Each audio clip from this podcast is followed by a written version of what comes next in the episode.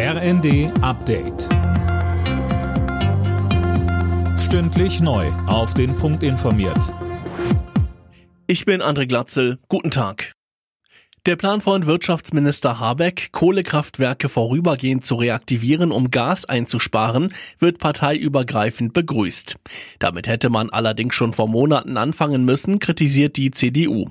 Auch von Umweltschützern kommt Kritik, weil Habeck auch auf Braunkohle setzt. Carsten Smith von Greenpeace sagte uns, zur Versorgungssicherheit im Winter müssen auch, um den Strombedarf zu decken, statt Gaskraftwerke Kohlekraftwerke einspringen.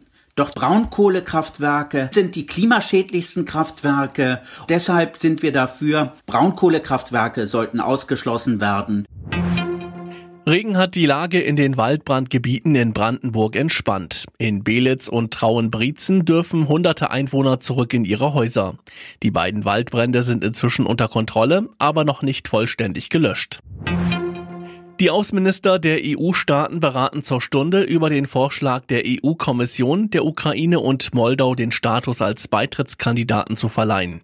Die deutsche Ressortchefin Annalena Baerbock fordert, das Thema nicht weiter auf die lange Bank zu schieben. Es wäre jetzt aus meiner Sicht zynisch gegenüber der Ukraine oder auch gegenüber Moldau deutlich zu machen, bevor wir nicht komplett unsere eigenen Hausaufgaben gelöst haben, könnt ihr erstmal vor der Tür warten, sondern wir sind jetzt in einem Moment, wo man sich entscheiden muss. Findet man Ausreden und schiebt große Entscheidungen auf oder erkennt man, dass es jetzt einen Moment gibt, wo wir die Weichen für die Zukunft für die Europäische Union stellen? Landwirtschaftliche Betriebe in Deutschland werden mit 180 Millionen Euro vom Bund unterstützt. Das hat das Landwirtschaftsministerium mitgeteilt. Damit sollen sie mit Blick auf die steigenden Energie- und Rohstoffkosten entlastet werden. Pro Betrieb gibt es maximal 15.000 Euro. Alle Nachrichten auf rnd.de